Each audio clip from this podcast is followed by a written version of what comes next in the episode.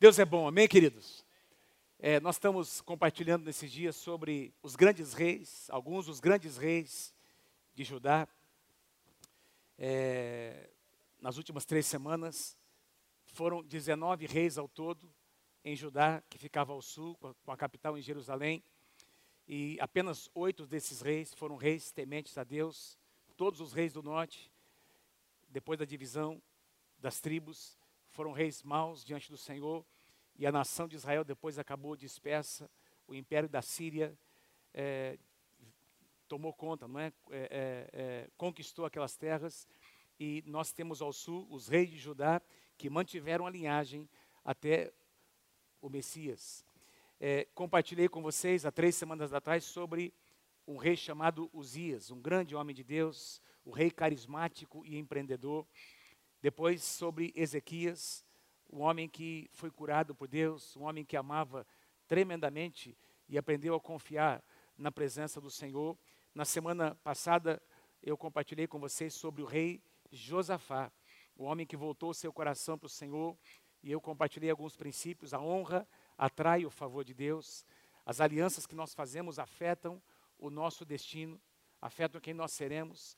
É, também compartilhei que o arrependimento abre portas para novos começos. Sempre onde existe arrependimento, existe uma nova possibilidade. Nós aprendemos isso e também que as nossas batalhas precisam ser saturadas com louvor e adoração. Amém? Hoje eu quero é, finalizar essa série, porque no próximo mês nós vamos começar uma série sobre famílias. O mês de outubro será todo dedicado ao tema da família. Então a gente vai abordar o assunto da família aqui em todos os domingos. E hoje eu quero finalizar compartilhando sobre o rei Josias. O rei Josias, o rei que aprendeu, aliás, o rei que se apegou à palavra de Deus, o rei que amava a palavra, que se apegou à palavra de Deus. Antes de entrar no ministério de Josias, na sua história, eu quero ler uma passagem bíblica com vocês que está no Novo Testamento.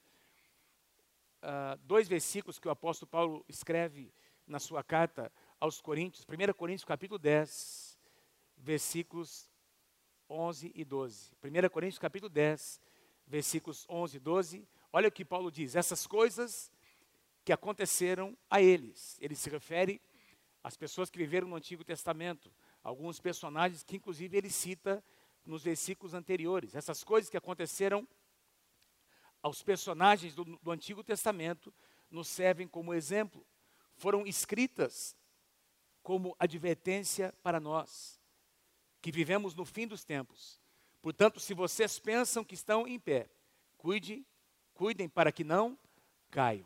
Então, o apóstolo Paulo fala sobre esses grandes homens de Deus eh, e mulheres de Deus no Antigo Testamento e diz que a sua história, a sua vida é um exemplo para nós. Nós precisamos aprender com eles. Deve ser a sua vida uma advertência para que nós não cometamos os mesmos erros e para que nós possamos seguir os seus exemplos quando eles acertaram. Então é nessa perspectiva que eu quero uh, te animar. Vou ouvir a palavra do Senhor nessa, nessa noite, ouvindo sobre a história de Josias e abrindo o seu coração, porque eu creio que Deus quer ensinar você algumas verdades, alguns princípios, não é? O nome Josias significa o Senhor sustenta. Diga assim comigo: o Senhor sustenta. Quem aqui pode dizer que Deus tem sustentado a sua vida? Diga amém. O nosso Deus é um Deus que tem sustentado as nossas vidas, não é? A nossa casa, a nossa família.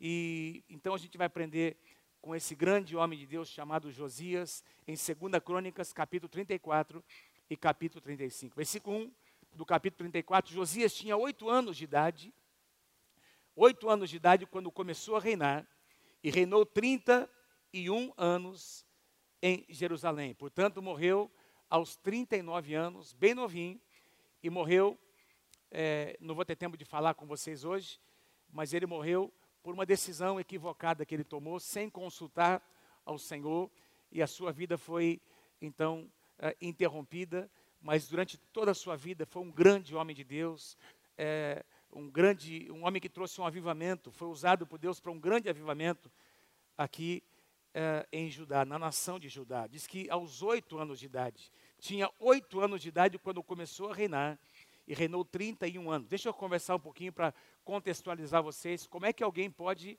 começar a governar com oito anos de idade. Você vai de convir comigo que oito anos é, é uma idade muito tenra, não é? é naquela época e ainda hoje, uma criança de 8 anos de idade não tem condições de governar uma nação. Quem está comigo? É ou não é verdade? Não tem condições. Deixa eu explicar para você, então, por que o reino caiu assim no colo de Josias aos oito anos de idade. O seu avô, chamado Manassés, foi um homem terrível, um homem que a palavra de Deus diz que ele fez coisas terríveis e abomináveis uh, diante do Senhor. Ele não apenas trouxe deuses de outras terras, não é, de outros povos, que era o que normalmente acontecia quando um rei se desviava dos caminhos do Senhor, mas ele levou o povo de Judá a adorar elementos da natureza, como o sol e a lua. Diz que ele adivinhava pelas nuvens. Ele, ele contratou feiticeiros para adivinhar pelas nuvens. Ele contratou feiticeiros para consultar os mortos, para ouvir, não é? é médiums, para ouvir coisas malignas de pessoas que, que não tinham nada a ver com Deus. Como se não bastasse, ele pegou um dos seus próprios filhos e sacrificou a um Deus chamado Baal ou Moloque. Uma criança, imagine uh, um rei de Judá, um homem que faz parte da linhagem do Senhor Jesus Cristo, um homem que deveria ser um líder na sua nação. Ele não apenas faz o povo pecar, mas ele pega um dos seus próprios filhos e ele sacrifica ao Deus Baal, que é também o Deus Moloque, é o mesmo Deus no Antigo Testamento. Alguns dizem, alguns historiadores dizem que foi esse rei que matou o profeta Isaías, que perseguiu o profeta Isaías e matou o profeta Isaías. Esse era o avô de Josias. O avô de Josias morre o seu pai, chamado uh, Amon, assume o trono. Amon assume o trono aos 20 anos de idade. E ele, a Bíblia diz que ele foi, é, não apenas como seu avô, foi pior que o seu avô, foi tão ruim, foi tão mal com o povo, que os seus próprios servos, os servos do próprio palácio, conspiraram contra ele e assassinaram o pai de Josias. Quando uh, o pai de Josias foi assassinado, aos 22 anos de idade, Josias tinha 8 anos de idade, então o trono cai, ele herda o trono aos 8 anos, obviamente sem ter nenhuma condição, mas eu vou explicar a vocês o que aconteceu. Antes de continuar, eu quero ler uma passagem paralela que está em 1 Reis, capítulo 13, versículos 1 e 2. 1 Reis, capítulo 13, versículos 1 e 2. Olha o que diz aqui: Por ordem do Senhor, um homem de Deus foi ajudar, foi de Judá a Betel, quando Jeroboão estava em pé junto a um altar para queimar incenso. Então, deixa eu trazer aqui esse momento profético. Então, nós estamos falando de um momento agora 300 anos antes que o rei Josias assumisse o trono.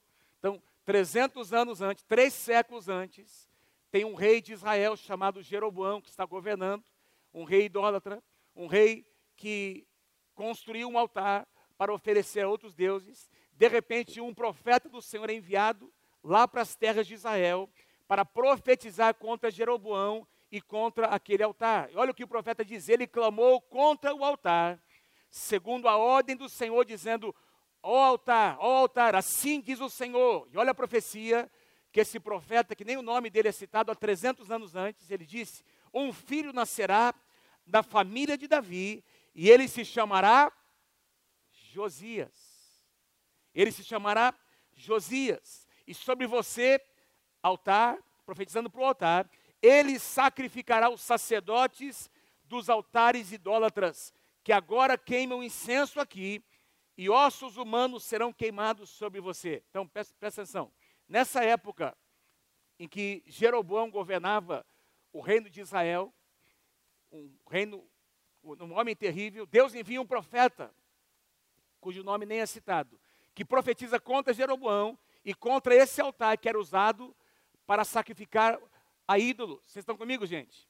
E o profeta diz: sobre esse altar, um dia se levantará um homem chamado Josias, e ele vai queimar os ossos desses sacerdotes que hoje estão oferecendo sacrifícios impuros, ele vai pegar os ossos desses sacerdotes e vai colocar sobre este altar e vai queimar esses ossos sobre esse altar. 300 anos antes de Josias assumir o trono. Vocês estão comigo? Amém?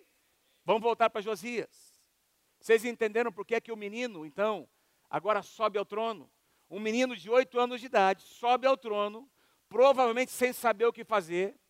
Ele não tinha ideia, talvez ele nem fazia ideia que, que 300 anos antes, porque os reis não tinham acesso, tanto é que Josias, eu vou mostrar a vocês, só depois de muitos anos teve acesso à lei, à palavra. Ele provavelmente não conhecia essa profecia, ele não conhecia, mas Deus usou alguns homens de Deus para trabalhar com esse menino. Gente, é, é óbvio que o menino de oito anos de idade não tem condição de assumir o governo de uma nação, mas Deus preparou algumas pessoas para enxergar em Josias o que nem ele mesmo enxergava. Eu gosto muito, eu citei aqui hoje de manhã, quando chega esse tempo de competições da Copa do Mundo, por exemplo, não é? é normalmente as televisões fazem é, um, uma, uma, reportagem sobre cada jogador. Eu gosto de, de, assistir aquelas reportagens, porque eles mostram a vida, a história de muitos jogadores. Eles pegam todos os jogadores e eles fazem, não é? Eles vão na casa, visitam, conversa com o pai, com a mãe. Se não tiver o pai e a mãe, conversa com o tio, com alguém que foi referência, enfim, eles pegam fotografia e eles visitam lá o passado daquela, daquele jogador, daquele atleta, que hoje é um profissional, que ganha, que tem muita projeção internacional, e eles começam a contar a história. E, via de regra, a história desses jogadores é uma história triste. Começou na pobreza, 80%, 90% deles é, jamais imaginariam que, o dia, que imaginariam que um dia seriam um atleta, alguém tão bem sucedido. Mas normalmente, em 100% da história desses rapazes, tem alguém que entrou na vida deles. Tem um pai, tem uma mãe, tem uma avó, tem um tio, tem, algum, tem um professor de educação física. Alguém chegou nesse menino, alguma coisa que nem ele conseguia enxergar, investiu nele e hoje ele se tornou um grande atleta, bem sucedido, de projeção internacional, porque alguém enxergou nesse rapaz, nesse menino, um potencial que nem ele mesmo enxergava. Talvez alguns de vocês já se identificaram com essa história, porque alguns de vocês estão aqui, só estão aqui nessa noite. Alguns de vocês são empresários muito bem-sucedidos. Alguns de vocês são pessoas que têm um nome na sociedade. Quem sabe o seu pai não tinha. Você, não, você veio de uma situação muito difícil e você tem alguma coisa, afinal de contas. Uma dos fatores é porque alguém investiu em você. Alguém acreditou em você. Alguém acreditou em você, investiu em você, mentoriou você. Assim aconteceu com Josias. Josias não teve um pai, não teve um mentor dentro da sua própria casa. Aliás, o seu pai foi um péssimo exemplo, seu avô, então, pior ainda. E ele conviveu com esses homens, porque, veja, se o seu pai assumiu aos 20 anos, durou só dois anos, quando o pai assumiu o trono, o pai de Josias, Josias tinha seis anos, portanto, o seu avô ainda era vivo. Ele conviveu com algumas práticas do seu avô, malignas. Ele conviveu com as práticas também malignas do seu pai. Ele não tinha nenhum exemplo para seguir na sua casa.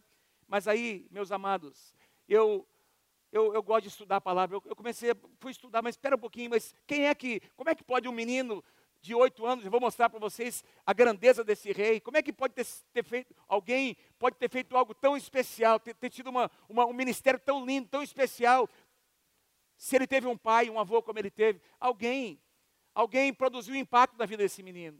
E eu comecei a estudar, e eu encontrei, amados, é, é, relatos, e a própria Bíblia nos mostra, não é? De que dois profetas conviveram com Josias. Dois profetas mentorearam Josias. O primeiro deles, um profeta chamado Sofonias. Diga assim comigo, Sofonias. Está na sua Bíblia, Sofonias.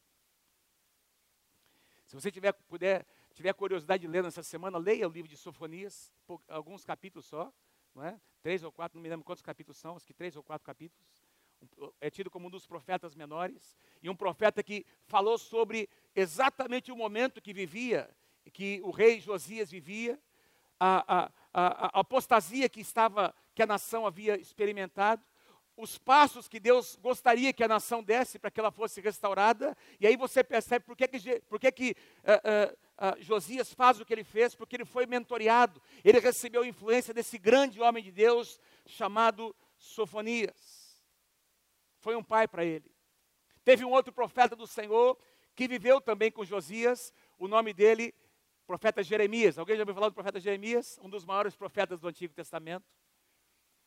Escreveu dois livros que estão no Antigo Testamento, Jeremias e Lamentações de Jeremias. Um grande homem de Deus que foi amigo, foi muito próximo do rei Josias. Como é que você sabe disso, pastor? No final da vida de Josias, quando ele, como eu disse a vocês, não é? Ele morre no campo de batalha por uma decisão equivocada. Ao retornar, a Bíblia diz, eu não vou ter tempo de ler com vocês, mas no final da sua história, lá em 2 Crônicas, capítulo 35, se não me engano, diz que o, o profeta Jeremias compôs uma canção profética que todos os cantores de Judá cantaram, lamentando a morte. Diz que o seu coração ficou muito machucado pela morte de Josias, tal era o apego, tal era a proximidade que eles tinham, porque Jeremias havia investido a sua vida também naquele rei chamado, naquele menino chamado Josias.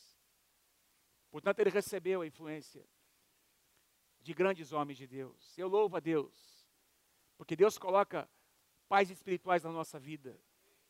Sem nós percebermos, Deus coloca pessoas. Quem pode dizer amém por isso? Quem pode dizer glória a Deus por isso? Não apenas, talvez você tenha tido a felicidade como eu tive, de ter meu pai, um pai natural, não é? Pastor Samuel, e talvez muitos de vocês tiveram bons pais, seu pai e a sua mãe foram pessoas dignas, talvez não, não foram convertidos, nem convertidos, mas conseguiram ensinar princípios para você, teus pais foram trabalhadores, e você recebeu alguma influência deles. Mas aí Deus te trouxe para sua casa, para a casa de Deus. E Deus começou a colocar outras pessoas que, que também acrescentaram, foram acrescentando aspectos diferentes, não é? Foram sedimentando, estabelecendo um fundamento no teu coração, para que você pudesse ser esse homem e essa mulher de Deus que você é hoje. Louvado seja o Senhor pelas pessoas que produziram impacto nas nossas vidas. E eu diria até que tem até algumas pessoas de fora, que, é, que têm princípios, que também exerceram influência nas nossas vidas. Professores, enfim, pessoas que acabaram sendo referência para nós. Assim aconteceu com Josias. Esse menino recebeu uma influência muito forte. Ele foi criado num ambiente. Meus irmãos, eu fico olhando às vezes as crianças, como é importante as crianças crescerem num ambiente como esse, onde elas, onde elas são saturadas com louvor e adoração, onde elas aprendem. Nós estamos com o nosso netinho lá em casa essa semana, porque o, o John e a Ana estão em viagem missionária, não é? Então, estamos uh, com três viagens missionárias acontecendo exatamente agora na Espanha, é, em Juazeiro do Norte e na África, lá em Moçambique. 42 meninos e meninas, não é, com os pastores estão ministrando, e tem sido uma benção. Acabei de receber um post aqui do pastor Eduardo. É, não, não, deu nem para ficar dentro da casa, porque eles estão reunindo hoje aproximadamente 70 pessoas lá na Igreja Nova Aliança, lá em Juazeiro do Norte. E o Paulinho vai ministrar o louvor e o André vai pregar a palavra agora de noite, não é? E ele mandou o post, eu falei, me marca aí para a gente multiplicar aqui depois, não é? Glória a Deus pelo que Deus está fazendo. E, mas como é importante essas crianças crescerem, nosso netinho está lá em casa, não é? E ele, e ele fica, não sabe nem falar, mas ele fica dizendo lá, para ligar a televisão, que ele quer ver o Drops, ele quer que ponha no Drops. Quando aparece o Paulinho, ele aponta, e, e aponta, e ele tem uma bateria, ele mete pancado naquela bateria, não é? E, pá. E ele, o louvor está lá dentro do coração dele, o GC é a mesma coisa, eles estão crescendo nesse ambiente, não é? vendo os, os, meninos aqui tocarem e desejando estar neste lugar. E é, é uma influência que já está acontecendo, que está marcando o caráter dessas crianças. Enquanto você está aqui participando da palavra, o seu filho pequenininho, o pré-adolescente, está lá embaixo recebendo a influência, o impacto de alguém na vida dele. Que ele vai carregar, que ela vai carregar para o resto da sua vida. Quantos de vocês são gratos pelos mentores que Deus coloca nas nossas vidas? Como é importante. E como foi importante na vida desse rei chamado Josias. Ele recebeu esse impacto. E a gente vai começar a observar o resultado disso no versículo 2. Ele fez o que o Senhor aprova. Como é que um menino de oito anos, sem ter uma referência natural, amados, fez o que Deus, o que o Senhor aprovava? Alguém influenciou. Esses homens influenciaram. Ele fez o que o Senhor aprova e andou nos caminhos de Davi, não dos seus pais naturais. Davi, o rei Davi, seu predecessor, sem desviar-se nem para a direita e nem para a esquerda. O menino não era, não era fácil, não, o moleque era focado. Numa época em que havia praticamente nenhuma adoração nas terras de Judá, não é? Só idolatria. Ninguém adorava mais o Deus de Israel. Versículo 3, olha o que acontece no oitavo ano do seu reinado. Portanto, 8 mais 8, 16 anos. No oitavo ano do seu reinado, agora Josias, com 16 anos, sendo bem jovem, começou a buscar a Deus, o Deus de Davi, o seu predecessor. No oitavo ano do seu reinado, número 8 na Bíblia, tem uma simbologia. Número 8 representa novos começos. Diga comigo, novos começos.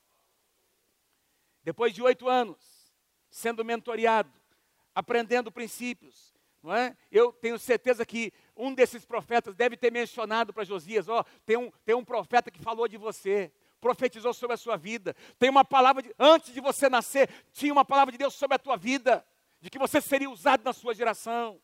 E assim é comigo com você. Nós temos palavras escritas sobre nós aqui nas Escrituras. E antes de nós nascermos, a Bíblia diz, Salmo 139, que Deus escreveu e determinou coisas incríveis ao nosso respeito. E eu tenho certeza, posso deduzir que esses profetas disseram: Ó, oh, tem um profeta do Senhor que falou sobre você. Você vai ser usado, acredite nisso. E Josias começou a acreditar. Diz que ele começou a buscar Deus de todo o seu coração.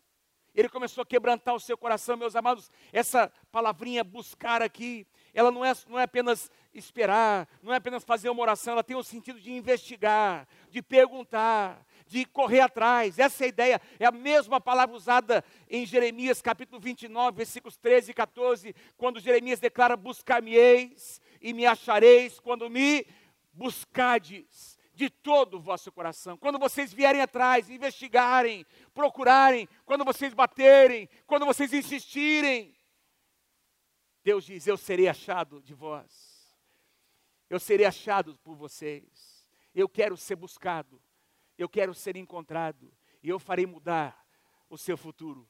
Eu darei um bom futuro para vocês. Quem pode, quem pode dar um aplauso a esse Deus maravilhoso que deseja ser encontrado?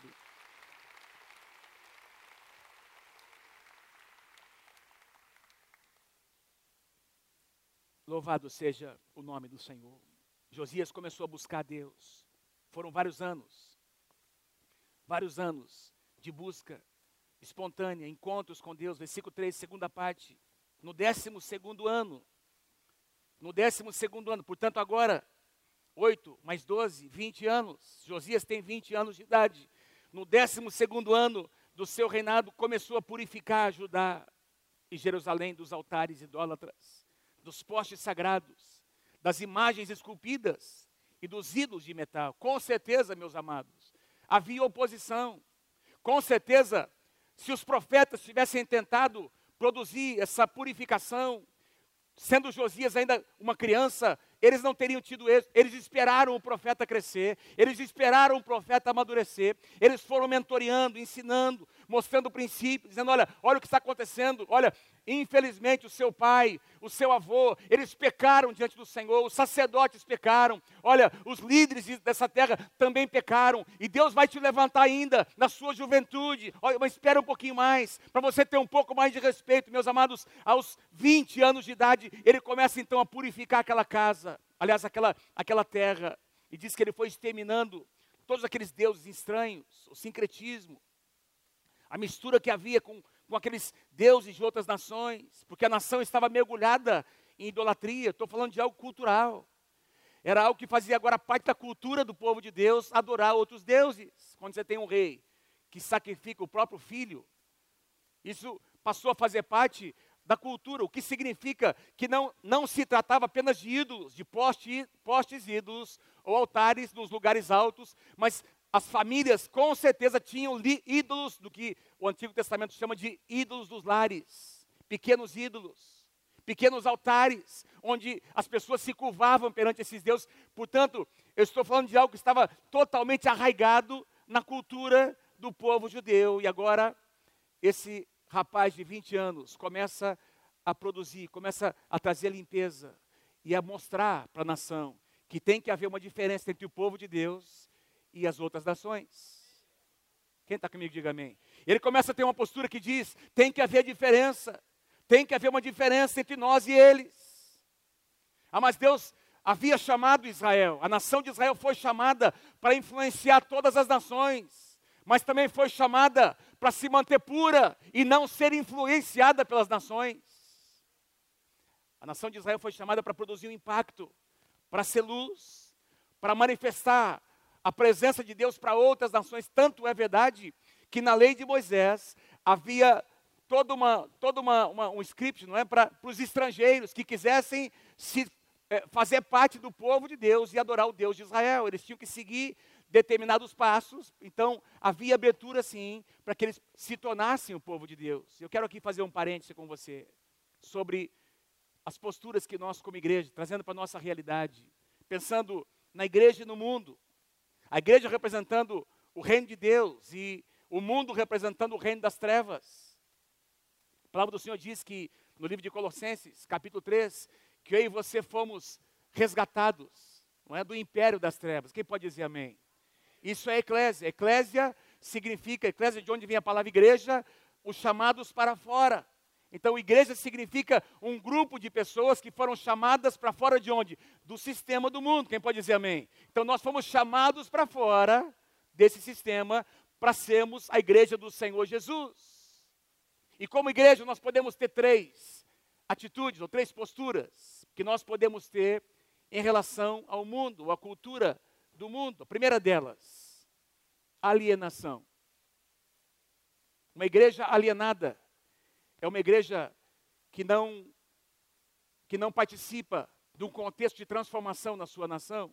Uma igreja alienada é uma igreja que não não está nem um pouco contextualizada para ministrar às pessoas, aos jovens, à nova geração, numa linguagem que eles conseguem compreender a palavra. Não tem nenhuma conexão com os de fora.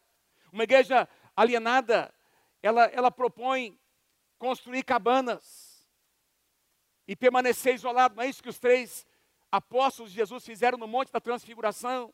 De repente, Elias e Moisés aparecem, e aí tem um clima tão bom, tem uma presença tão linda de Deus ali naquele lugar. O que é que eles dizem para Jesus? Vamos construir aqui algumas cabanas e vamos ficar nesse lugar, porque aqui está bom demais. E aí Jesus diz: Não, nós temos que descer, porque lá, lá embaixo, no pé do monte, aqui tem um povo que precisa ser tocado, curado, ensinado, restaurado pelo poder de Deus. Mas a mentalidade de alienação ela pensa sempre assim, não existe nenhum tipo de comunicação. Vamos, vamos ter aqui, vamos ter a nossa célula. Ninguém entra e ninguém sai, está tão bom, mas ninguém mais pode entrar, senão vai estragar. Está amarrado em nome de Jesus. Tem que entrar gente, tem que evangelizar, tem que ser uma casa aberta. Quem pode dizer amém? Ah, vamos aqui comprar um, uma, uma, uma, fazenda, não é? E vamos construir um condomínio. Todo mundo vai comprar um pedaço de terra. Vamos viver todos os crentes dentro da mesma fazenda, sem a gente ter comunicação alguma com o mundo. Meu Deus do céu, vai dar rolo esse negócio. Vai dar briga. Alienação. Olha o que Jesus diz em Mateus capítulo 5, versículo 15, na tradução que eu coloquei. Olha que lindo. Não faz sentido, Jesus diz, acender uma lâmpada e depois colocá-la debaixo de um cesto. Pelo contrário, essa lâmpada precisa ser colocada num pedestal para que traga luminosidade para todos que estão na casa. Amém? A segunda postura que nós podemos ter é o outro extremo, é a secularização. Tem aqueles que não é, têm uma tendência de ser totalmente alienados, daí desse lugar de alienação surgem as seitas, tem um monte de, de, de tranqueira que vem dessa situação, e aí a, a outra, o outro extremo é a secularização. Uma igreja secularizada é uma igreja que perdeu a sua identidade. Ela se misturou tanto com a cultura que ela não tem mais identidade. Ela perdeu a essência. Não existe mais diferença entre o que é santo e o que é profano. Não tem diferença alguma, porque ela, ela, ela participa tanto do, do que da, da, do, da proposta que tem fora, e a vida das pessoas se tornou tão tão secularizada que não tem mais padrão, não tem, não tem mais absolutos, tudo é relativo. Pecado não é mais pecado. Ah, você tem o seu, eu tenho o meu. Deus perdoa todo mundo, porque Jesus é amor, Deus é amor. Uma igreja secularizada é uma igreja que perdeu completamente a sua identidade. É por isso que Jesus, o próprio Jesus, fala sobre esse tipo de igreja quando ele cita lá em, em Apocalipse, capítulo 3, a igreja de Laodiceia, dizendo: Olha, vocês não são nem frio nem quente. Seria melhor vocês serem quente ou então frio, mas porque vocês estão no meio do caminho, vocês são mono, vocês, vocês absorveram, vocês perderam a identidade. O que é que Jesus disse? Eu estou a ponto de. Isso. Estou a ponto de eu, eu sinto nojo de vocês. É o que Jesus disse. Mateus capítulo 5, versículo 13. O próprio Senhor Jesus diz: Vocês são o sal da terra, você é o sal da terra, você é o sal da terra, nós somos o sal da terra. Quem pode dizer amém por isso? Aí ele nos dá uma advertência: porém, se o sal perder o seu sabor, se o sal por alguma razão se tornar insípido, para que servirá mais, a não ser para ser jogado fora? Porque não tem mais sentido. Meus amados, Deus nos chamou para sermos sal e luz nessa terra. E essa é a terceira postura que Deus nos chama para, nós sermos como igreja, a igreja que produz transformação no seu contexto. A igreja que entende o seu limite, não é? Sal da terra, luz do mundo. Como Paulo diz, vocês são o bom perfume de Cristo. Como é gostoso uma pessoa você está perto de alguém perfumado, não é? Como é terrível você estar tá perto de alguém que cheira mal. Alguém fedido, que sua mãe diz, né, pastor? E Deus nos chama para que nós tragamos uma boa fragrância para esse mundo que cheira tão mal.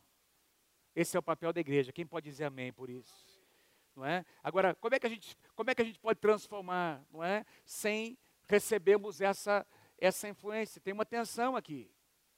Existe uma tensão. Então, a, a gente vai. É, é, esse é, um, é o grande exercício. Nós temos uma igreja contextualizada, que fala a linguagem que o mundo consegue ouvir, construir pontes para que as pessoas possam se conectar com Deus e, ao mesmo tempo, não perder a nossa essência. É uma tensão.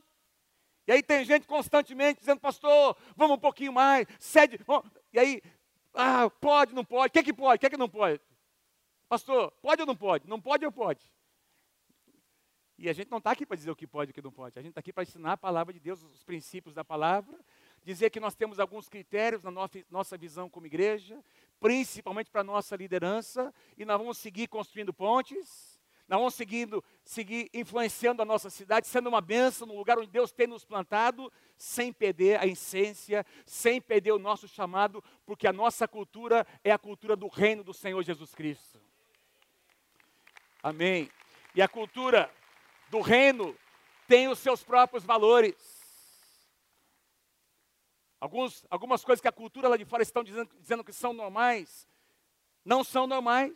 Acabei de ouvir, comentei com a pastora Mônica hoje, uma entrevista, hoje ou ontem, uma matéria de um artista da, da, da, da, um grande artista aí, não é um desses grandes aí, que acabou de declarar que ele, para ele não tem problema nenhum, não é?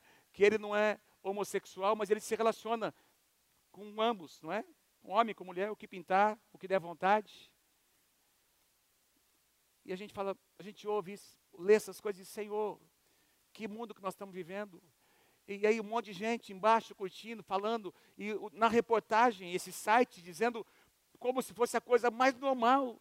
Não tem problema, faça são esses valores da cultura que, pra, que são normais para ele, para nós não são normais, porque nós temos, nós fazemos parte da cultura do reino de Deus. E aqui nessa Bíblia, nesse livro, está escrito o que é correto e o que não é correto. Quem está comigo aí, diga amém em nome de Jesus. Louvado seja o nome do Senhor. Por que, você está dizendo tudo isso, pastor? Porque para tentar mostrar para você o tipo de oposição que Josias provavelmente enfrentou dentro da sua casa, dentro do seu palácio, porque nós estamos falando de gerações, práticas que estavam arraigadas por gerações. E não é fácil a gente deduzir que alguém muito próximo dele, porque os familiares falam isso, não é? O que você está pensando, moleque? Quem você pensa que você é? Quem você pensa que é para vir aqui, para dizer, para querer fazer, mudar, fazer, arranjar, tá? Porque Josias começou a produzir, a fazer uma grande reforma naquela nação e ele foi resistido. E ele começou a se posicionar com atos proféticos. Eu não tenho tempo para ler com vocês. Mas ele, ele foi queimando aquelas imagens, aqueles altares. Sabe uma das coisas que ele fez? E talvez fez, nem sei se ele percebeu o que estava fazendo. Quando ele começou a produzir essa limpeza de altares e, e toda essa simbologia que ele começou a remover e a destruir, porque diz lá que ele, que ele não só jogava fora os ídolos, mas ele despedaçava, ele triturava, ele arrebentava com tudo, irmãos. E aí sabe o que ele fez? Ele mandou desenterrar aqueles sacerdotes que foram os sacerdotes idólatras. Lembra que 300 anos antes o profeta profetizou que o rei Josias se levantaria e queimaria ossos desses sacerdotes idólatras naquele altar, pois ele fez exatamente, mandou desenterrar os ossos de todos aqueles sacerdotes idólatras, colocou esses ossos em cima do altar e queimou todos eles. Cumprindo a palavra do Senhor 300 anos depois. Pensa num moleque radical que amava Jesus. Não, não tinha Jesus naquela época, mas amava Deus de todo o seu coração. Pensa num jovem que disse: Eu não vou negociar, eu vou seguir aqui fazendo o que Deus me chamou para fazer nessa geração. Eu vou construir pontes. Versículo 7. Então voltou para Jerusalém. Versículo 8 no 18º ano do seu reinado, agora então com 26 anos. No 18º ano do seu reinado, enviou Safã, filho de Azalias, e Mazéias, governador da cidade, junto com Joá, filho do arquivista real Joacás, para restaurarem o templo do Senhor, o seu Deus, que estava lá na cidade de Jerusalém. Por quê? Porque dentro do templo até então, até o governo dos seus pais, seu pai seu avô, eles tinham trazido ídolos. Estava uma sujeira, não é? Estava em ruínas o templo do Senhor. E eles começaram a restaurar então a própria, o próprio templo que representa para nós a casa de Deus. Esse templo é uma figura da igreja. Amém, irmãos? Representa a casa de Deus. Ele investiu recursos do seu tesouro pessoal. Ele contratou centenas de trabalhadores mobilizou esses homens, contratou os melhores carpinteiros, pedreiros, porteiros, pegou aqueles levitas, os homens que eram músicos, cantores, da descendência dos músicos, cantores, instrumentistas, consagrou esses homens e colocou para trabalhar na obra, para promover essa limpeza na casa do Senhor, que estava em ruínas. E eu quero sugerir a você que tudo isso aqui é uma figura daquilo que Deus está fazendo na sua igreja nos dias de hoje. Deus está limpando a sua igreja. Vou dizer de novo: Deus está limpando a sua igreja. Porque ainda tem muita mistura. Jesus não vai voltar para uma igreja onde tem tanta mistura.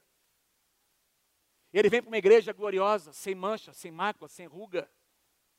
Ele vem para uma igreja que está contextualizada, mas que não faz parte do mundo. Jesus disse a orar pelos seus discípulos antes de ser levado ao céu: Senhor, eu te peço, eu não te peço que os tires do mundo, mas eu te peço que os livres do mal, eles vão permanecer aqui, que eles sejam uma bênção neste lugar. Mas eles não pertencem a este lugar. Eles não pertencem a este lugar. Você não pertence a este lugar. Você é um ser eterno. Você é um ser eterno toda essa restauração representava aquilo que Jesus está fazendo na sua igreja. Eu quero parar aqui por um instante e ler uma passagem bíblica que está no livro de Atos, capítulo 3. Quando o apóstolo Pedro, logo depois de Pentecostes, ele começa a pregar, explicando o que havia acontecido, porque as pessoas queriam saber a razão daquele mover de Deus. E ele, agora Pedro fala sobre a segunda vinda, sobre os dias e os anos que antecederiam a segunda vinda de Cristo, que são exatamente os anos em que nós estamos vivendo. Atos capítulo 3, versículos 20 e 21, Pedro diz assim: a fim de que da presença do Senhor venham tempos de refrigério. Tempo, a palavra tempos aqui é kairos, diga assim comigo, kairos. Kairos significa uma janela que Deus abre de oportunidades, uma estação que Deus muda quando Deus quer realizar os seus propósitos. Então, Pedro está dizendo para que da presença do Senhor venha um tempo, o kairos que vai trazer refrigério e que envie ele o Cristo. Quando é que o Cristo virá? Na sua segunda vinda. Amém, gente? Para que ele seja enviado o Cristo, que vos foi designado Jesus, o qual é necessário que o céu receba. A tradução atualizada diz: é necessário que o céu retenha. Ou seja, antes da segunda vinda, Deus está retendo Jesus até o quê? Até os tempos da restauração de todas as coisas de que Deus falou por boca dos seus santos profetas desde a antiguidade. O que, é que significa isso? Que Jesus não vem antes da restauração da igreja. É como se os céus estivessem retendo Jesus. E ele desejando voltar para a sua igreja.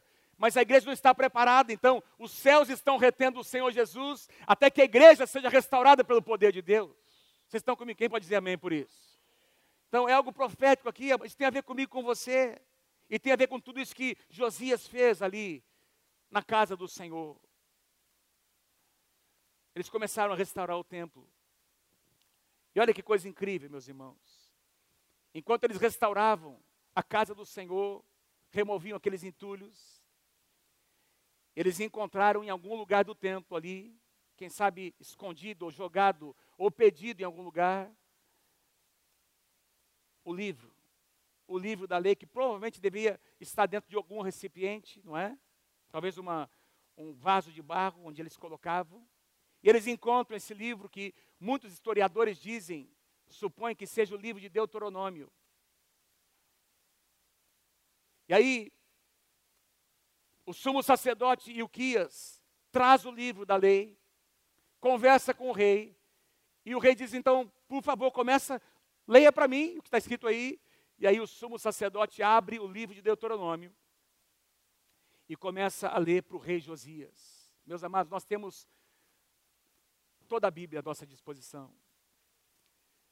Nós temos toda a Bíblia. Tudo que o rei conhecia da palavra era aquilo que o profeta, os profetas haviam ensinado, haviam dito para ele. Ele não tinha acesso porque os livros haviam se perdido. De repente ele encontra o livro da lei, ele encontra provavelmente o livro de Deuteronômio. Os historiadores dizem que eh, deve ter sido Deuteronômio, porque nesse livro aqui fala sobre ah, as atitudes dos reis, como eles deveriam agir com relação ao seu reinado, enfim, etc. E, tal. e aí diz que ele começa a ler, o sumo sacerdote começa a ler para o rei. E aí nós lemos o que está aqui, versículo 19. Assim que o rei ouviu as palavras da lei, as palavras da aliança, rasgou as suas vestes e deu essas ordens: Vão consultar o Senhor por mim e pelo remanescente de Israel e de Judá, acerca do que está escrito neste livro que foi encontrado. A ira do Senhor contra nós deve ser grande, pois os nossos antepassados, eles pecaram, eles não obedeceram a palavra do Senhor, eles não agiram de acordo com tudo que está escrito aqui neste livro. Ele começa agora amados, ele começa a ouvir as palavras, e as palavras começam a penetrar no seu coração. Até aqui, Josias tinha tido experiências pessoais com, com Deus. Agora ele começa a ter a revelação da palavra. Meus amados, não basta nós vivemos de experiência em experiência. O que vai ordenar as nossas vidas é a palavra do Senhor Jesus. Nós precisamos da palavra. Nós vamos voltar o nosso coração para a palavra. Nós somos beber da palavra, meus irmãos. Nós somos depender dessa palavra. Diz que ele começou a ouvir, o seu coração se constrangeu, ele rasga suas vestes, não é? Em atitude de quebrantamento, e ele, e ele começa a dizer: Meu Deus, nós pecamos. É claro que a ira do Senhor virá, porque nós pecamos contra ele, e ele começa a se arrepender, e esse arrependimento de Josias desencadeia um arrependimento nacional. Um arrependimento nacional. E aí o, o, o, o rei começa a mostrar que a palavra de Deus é o padrão para todas as coisas. O rei começa a mostrar que a conduta das famílias deveria ser alinhada à palavra de Deus. O rei começa a mostrar e ensinar ao povo que os negócios dentro da nação de Judá deveriam ser geridos pela palavra de Deus. O rei começa a ensinar que a casa de Deus deveria ser governada de acordo com o que estava escrito na palavra de Deus, que os músicos, os cantores, os sacerdotes, os levitas, todos, todos os enfim, tudo o que deveria acontecer deveria estar alinhado à palavra de Deus, porque nós precisamos alinhar a nossa vida à palavra do Senhor. Não tem jeito, amado. Não, não, tem outra, não, não tem outra forma de você ser um homem e uma mulher abençoado na sua casa, na sua família. Se você honrar a palavra, Deus vai te honrar. Se você fizer o que a palavra diz para você fazer, você vai ser muito questionado, mas lá no final das contas, Deus vai te honrar. Ele quebranta o seu coração. ele se arrepende. Toda a nação então corresponde. Versículo 29, em face disso, o rei convocou todas as autoridades de Judá e de Jerusalém, pessoas chaves. Depois subiu ao templo do Senhor, acompanhado por todos os homens de Judá, todo o povo de Jerusalém, os sacerdotes, os levitas, todo o povo, dos mais simples aos mais importantes. Para todos o rei leu em alta voz todas as palavras do livro da aliança que havia sido encontrado no templo do Senhor. Como esse homem valorizou a palavra. E aí ele renova a sua aliança com Deus, ele, ele quebranta o seu coração. E aí tem a resposta, versículo 32. E os habitantes de Jerusalém passaram a cumprir a aliança de Deus, o Deus dos seus antepassados. E enquanto o rei Josias viveu, o povo não deixou de seguir ao Senhor. Louvado seja o nome do Senhor. O que a gente vê depois é a restauração de, de coisas muito práticas, não é? Josias pega os seus bens pessoais e investe na restauração do templo. Os sacerdotes são trazidos, levitas que cantavam, que ministravam o louvor e a adoração da linhagem daqueles que tinham sido estabelecidos por Davi, eles são restaurados, são remunerados pela corte, pelo reino. Começa a ter louvor e adoração na casa de Deus. Ele pega milhares e milhares de ovelhas e bois e sacrifica ao Senhor, algo do seu próprio tesouro, e ele marca, ele estabelece que a Páscoa deveria ser novamente celebrada, uma, uma, uma festa que já há muitos anos não se praticava mais. E vocês sabem que a Páscoa era a festa principal dos judeus no Antigo Testamento. E talvez é a festa que tenha a simbologia mais importante para nós, porque eram sete festas no Antigo Testamento, não é? E a Páscoa era a principal delas. Jesus morreu na Páscoa e ressuscitou na Páscoa. Então, ele restaura, e ele celebra, ele convoca o povo para celebrar a Páscoa. Ele traz a água da aliança ali para o templo, não é? E aí, no meio de muito louvor, adoração e música e ofertas, olha o que nós lemos no versículo 18. Nunca se celebrou tal Páscoa em Israel, desde os dias do profeta Samuel. Estamos falando sobre 400 anos antes. Nunca se celebrou uma festa tal como essa, e nenhum dos reis de Israel celebrou tal Páscoa como a que celebrou Josias, com os sacerdotes, os levitas. Nem Davi celebrou uma festa como essa. E todo Judá e Israel que se acharam ali, e também os habitantes de Jerusalém celebraram ao Senhor. Celebraram ao Senhor. Louvado seja o nome do Senhor. O que é que nós podemos aprender com Josias? Meus irmãos, Deus escolhe e usa quem Ele quer. É por isso que você está aqui. Gostaria que nós disséssemos uns aos outros: Deus escolhe quem Ele quer é por isso que você está aqui. Fala para quem está pertinho de você. É bem por isso que você está aqui. Sabe por quê? Porque você é um escolhido do Senhor Jesus. Você é uma escolhida do Senhor Jesus. Vocês não estão muito empolgados, mas eu estou empolgado com vocês. Vocês são escolhidos do Senhor Jesus para fazer diferença na sua geração.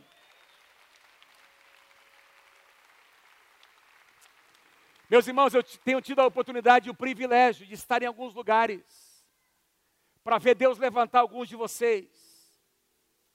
Eu tenho ouvido o que Deus tem feito na vida, no ministério, nas finanças de alguns de vocês. Eu estava nessa semana, fui convidado por um empresário que Deus tem levantado nessa nação. Aliás, nessa igreja e também nessa nação. Fresarim está aqui, Fresarim. Nome de Deus. Eu fiquei impressionado com o que aconteceu ali, Fresarim, como Deus tem usado a sua vida. E como Deus tem te abençoado, como o favor de Deus tem estado sobre a tua vida, mas eu conheço você, eu sei que você e a sua esposa são gente comprometida com a palavra de Deus. Vocês não abriram mão dos princípios da palavra. Eu comentei lá na reunião lá que o, o Fezarim me convidou para fazer uma oração que nós conhecemos. Todo domingo, se alguém quiser ver onde é que está o Fezarim e a Carol, estão servindo com as crianças aqui, aqui na igreja, sem nenhuma remuneração. E assim Deus levanta um homem de Deus, uma mulher de Deus. E eu tenho ouvido de alguns outros aqui, de vocês, que você era uma pessoa muito improvável. Quem era você? Quem seria você hoje, não fosse a misericórdia de Deus te alcançar e usando a vida de alguém para te mentorear, para produzir um impacto profundo na sua vida, e hoje você está aí como um homem, uma mulher de Deus digna, um casamento restaurado para a honra e glória do Senhor Jesus, sendo usado na sua geração. Porque Deus usa quem Ele escolhe, e quem Ele escolhe, Ele capacita. Louvado seja o nome do Senhor. Número dois, nós somos influenciados pela unção que nós respeitamos. Josias decidiu se colocar debaixo da unção desses dois profetas. E ele recebeu dessa unção. Meu irmão, presta atenção. Você recebe a influência da, da, da unção que você respeita.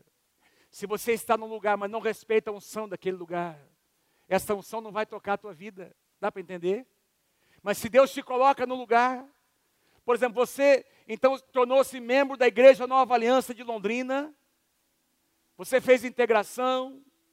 Estou dando aqui um exemplo, que nós estamos aqui na nossa igreja, na nossa casa, e não estou querendo dizer com isso que nós somos melhor do que ninguém, apenas é a nossa expressão, amém? É o nosso chamado como igreja, do, expressão do corpo de Cristo. Se você um dia sentiu no seu coração de se identificar com este lugar, você fez integração e você passou a, fazer, a ser parte como membro dessa casa. Então eu te, eu te exorto do Senhor nessa noite, respeite a unção que flui nessa casa. E essa unção vai tocar a tua vida, vai influenciar.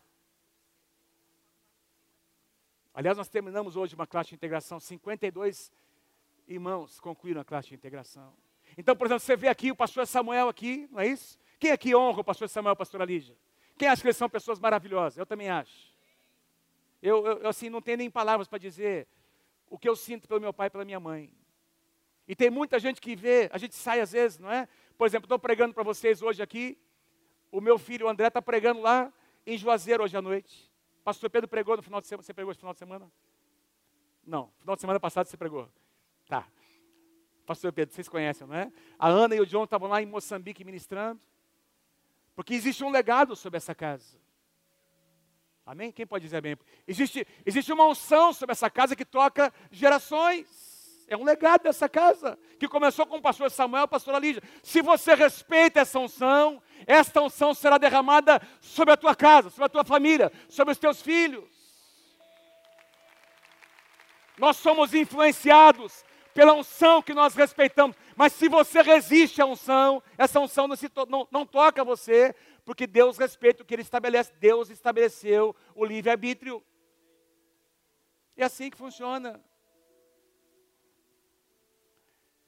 Número três, o nosso chamado é transformar o nosso mundo, transformar o nosso contexto. O mundo de alguns de vocês resume-se a Londrina, de alguns outros já já abriu um pouco mais. Estado do Paraná, Brasil, o campo. De, Deus quer fazer. E no mundo que Deus tem nos colocado, no campo que Ele tem nos dado, Deus quer nos levantar como agente de transformação. Você não vai ser mais uma pessoa ali, como as outras. Você vai ser uma voz profética naquele lugar. Não é nem alienação, nem secularização, Deus te chama para trazer transformação naquele lugar onde Ele te levantou. E para finalizar, experiências são importantes, mas é a palavra de Deus que ordena as nossas vidas. Eu quero alinhar minha vida à palavra de Deus. Quem deseja, diga amém. Quem pode dar um aplauso ao Senhor Jesus nessa noite?